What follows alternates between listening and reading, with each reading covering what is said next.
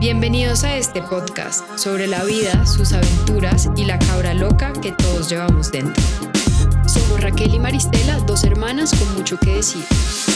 Hola a todos, bienvenidos a este nuevo episodio de Dos Cabras Locas, donde me encuentro sola en mi soledad porque Raquel está de viaje e intentamos grabar vía Zoom, vía Google Meet, vía todas partes y realmente no lo logramos el sonido estaba muy muy malo, entonces decidimos separarnos en este episodio y me van a tener exclusivamente a mí, entonces en esta edición de Una cabra loca con Maristela vamos a hablar sobre los daños de la pornografía.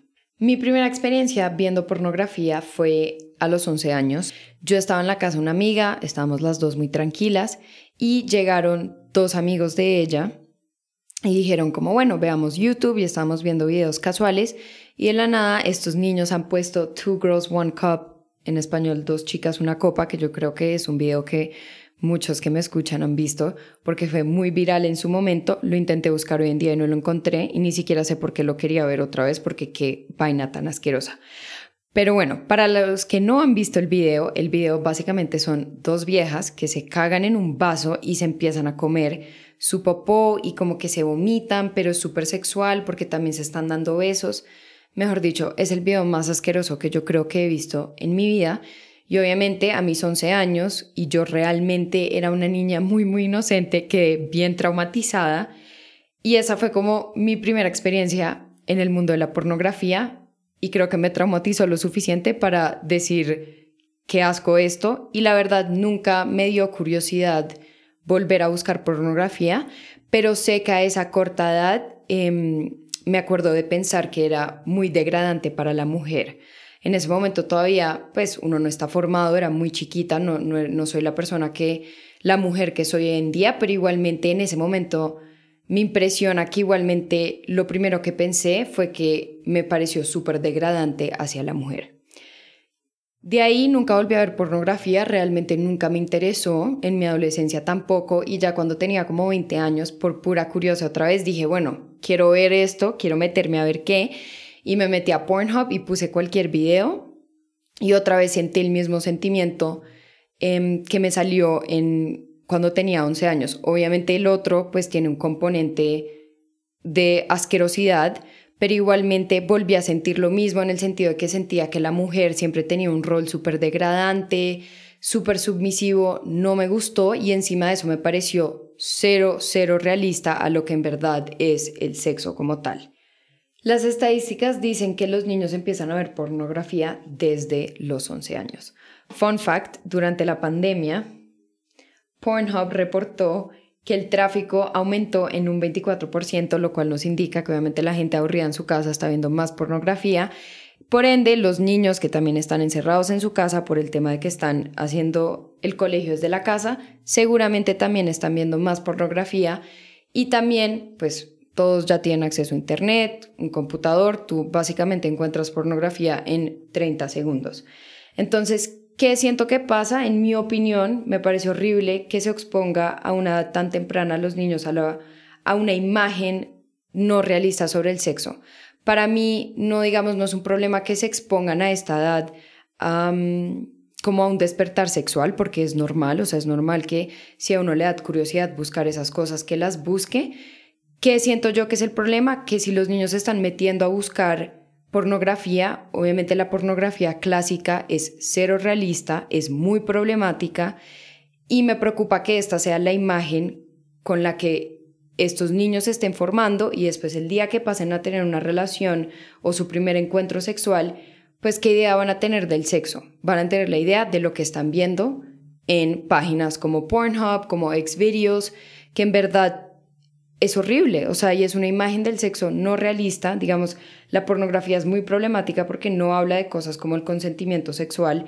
No podemos negar que es como la primera educación sexual para muchos niños que todavía no lo han hablado con sus papás y solo se meten a ver pornografía. A ti la pornografía nunca te va a decir, mira, tú tienes que hablar sobre, con tu pareja sobre si les gusta esto o no les gusta esto, límites, todas estas cosas que son tan importantes. Obviamente la pornografía no está mostrando nada de esto. y me parece preocupante que sea un método de educación sexual para la mayoría de los jóvenes. Entonces, padres de familia que me estén escuchando, por eso quise tocar este tema, por favor, por favor, hablen con sus hijos, la comunicación es súper importante, es inevitable que vean pornografía, eso es algo que no, que no se puede evitar, pero la percepción que tienen sobre el sexo sí la pueden editar ustedes al tener una comunicación abierta y hacerles entender que lo que van a ver en la pornografía típica y clásica simplemente está mal, está errada y no es una imagen realista del sexo como tal. Entremos a hablar un poco sobre las ideas más degradantes que vende la pornografía sobre las mujeres. 1. La pornografía vende la violencia como una fantasía especialmente hacia las mujeres. Entonces, Pornhub publicó una estadística que en el 2019 hubo 115 billones de visualizaciones pornográficas en su sitio.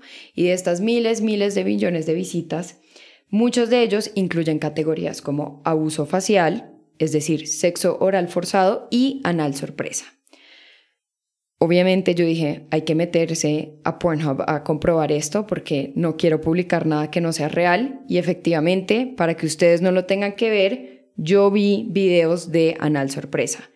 Y me dio mucha rabia porque precisamente estas fantasías violentas que mucha gente que apoya y dice, ay, la pornografía no es mala, simplemente es una fantasía, eso no va a pasar en la vida real, eso es lo que puede ser problemático. No podemos tener niños de 11 años viendo videos de anal sorpresa, porque el día que tengan una relación sexual van a creer que sorprender a tu pareja con anal, sorpresa está bien. Y eso no está bien, eso está mal, eso es violación. O sea, tú no puedes hacer un acto no consensual con tu pareja porque eso está mal hecho.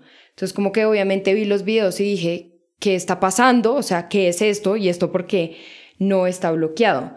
Entonces, claramente vivimos en un mundo sobresaturado como por esta industria de pornografía hardcore, que es la que más me preocupa sobre todo, ¿no? Como esta pornografía violenta que altera la percepción em, de las personas y sobre los límites, sobre todo saludables, en el sexo. Consideremos el siguiente estudio del 2020 que implicó un análisis de contenido a gran escala y la codificación de una muestra de 7.430 videos pornográficos tomados de dos sitios de pornografía gratuitos más populares, Pornhub y Xvideos. El estudio encontró agresión física contra mujeres presente en 44.3% en Pornhub y 33.9% en Xvideos de hecho, el estudio encontró que la agresión física era sustancialmente más común en videos pornográficos online que la agresión verbal, especialmente en mujeres, el objetivo casi del 97% de todos los actos físicamente agresivos en ambas muestras de ambos sitios. Entonces vemos que la violencia en la pornografía no es la excepción, sino más bien es lo normal. Esto es un dato para que todos se asusten sobre la pornografía clásica que vemos. La pornografía normaliza las actividades ilegales y dañinas hacia la mujer. La industria de la pornografía explota la violación, el incesto, la actividad sexual en menores de edad. De hecho, los términos más populares es madrastra, hermanastra, adolescente, son términos muy populares y más buscados en la pornografía actual. Entonces vemos que nada está prohibido en el mundo de la pornografía, incluso si es perjudicial para las mujeres. Los productores de pornografía suelen argumentar que la pornografía es falsa y que estos son fantasías que no se pueden traer a la vida real, pero vemos que claramente, a pesar de ser fantasías que están solamente en una pantalla, pueden alterar y despertar en el consumidor gustos locos. Es que para mí es lógico. Si yo estoy viendo y ni siquiera he tenido, o sea, pongamos este ejemplo, yo soy un niño de 11 años y estoy viendo pornografía y llego a categorías como anal forzado, em, incesto, adolescentes, bueno, todo esto que sabemos que es malo y nunca he tenido una experiencia sexual y solo estoy viendo estos videos y a los 15 años tengo mi primera experiencia sexual, la única experiencia y lo único que voy a tener en mi mente son estos videos que he visto. Y es que realmente, o sea, yo dije, voy a volver a meterme. No solo vi lo de anal forzado, perdón, anal sorpresa, pero también me metí a ver el de madrastra, que es muy popular, o sea, el de madrastra es demasiado popular y es el típico video que tu madrastra entra al cuarto a despertarte para que vayas al colegio y después te empieza a decir como es que tu papá no está en la casa, entonces hagamos locuras. ¿Qué es esto? O sea, ¿qué son estas fantasías? ¿Qué está pasando en el mundo del día de hoy? Está, por ejemplo, la representación de colegiales adolescentes sexualizadas en la pornografía, que también es una de las categorías más populares. Entonces, puede que sí, seguramente la actriz esté legalmente por encima de la de, consentimiento, pero igualmente están utilizando el abuso sexual infantil como una forma de entretenimiento. Entonces, todo vuelve a que esto normaliza comportamientos que puede torcer la perspectiva y las preferencias de las personas y puede conducir al abuso sexual de menores. Si estamos normalizando la sexualización en adolescentes a través de la pornografía, nos exponemos a que en la vida real eso promueva el abuso sexual en menores. La pornografía también promueve a las mujeres como objetos sexuales. Este sí habla por sí mismo, creo que ni me toca entrar en, en explicaciones, pero bueno, claramente sabemos que en la pornografía frecuentemente se promueve la mujer únicamente por su gratificación sexual.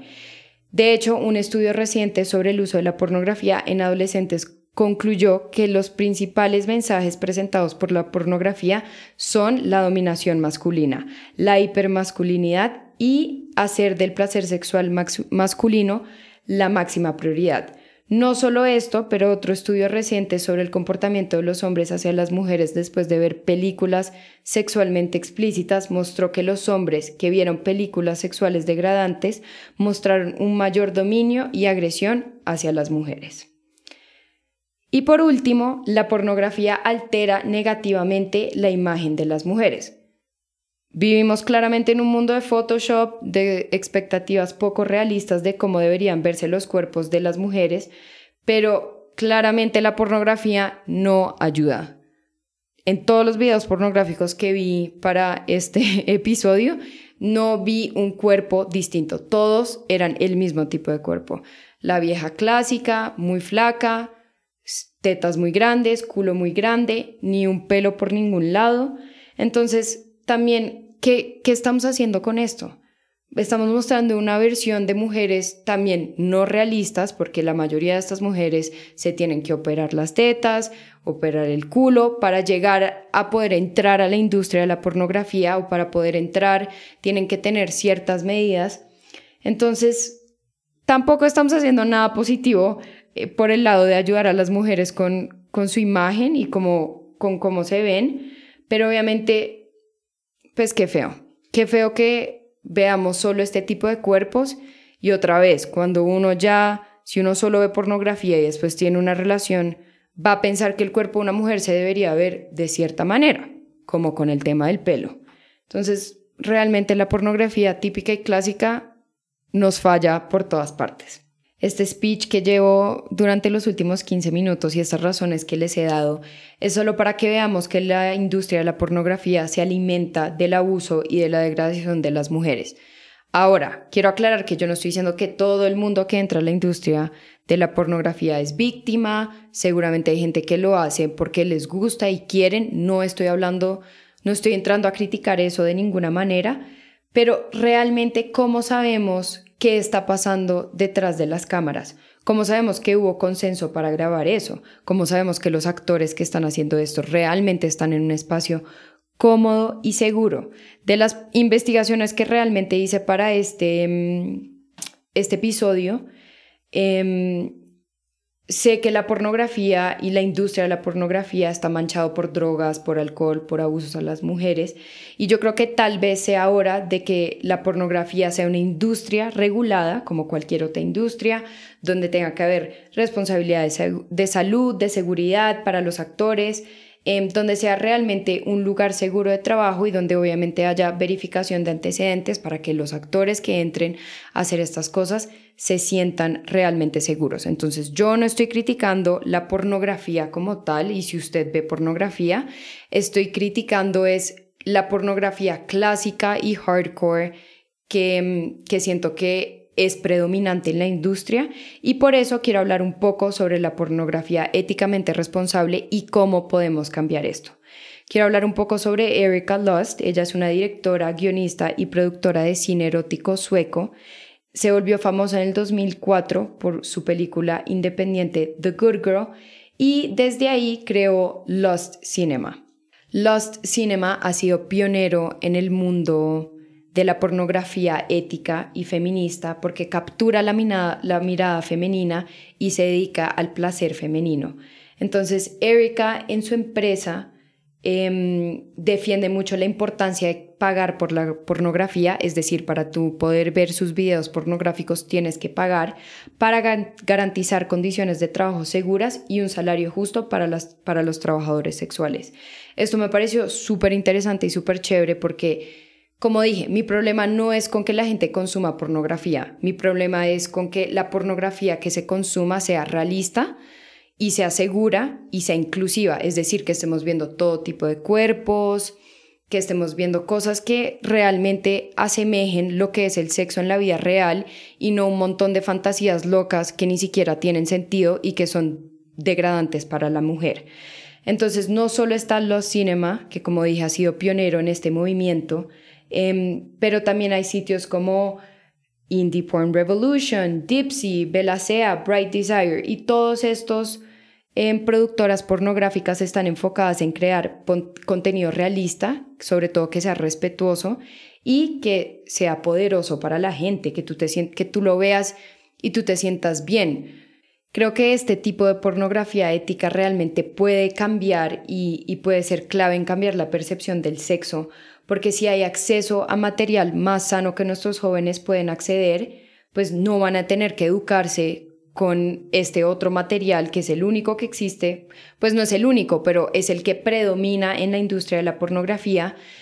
Entonces, podemos empezar a cambiar estas cosas y por eso quería hablar de la pornografía éticamente responsable, porque si usted es alguien que me escucha que le gusta ver pornografía, hay otras opciones y no se tiene que quedar en la pornografía clásica, hardcore, que realmente es muy dañina.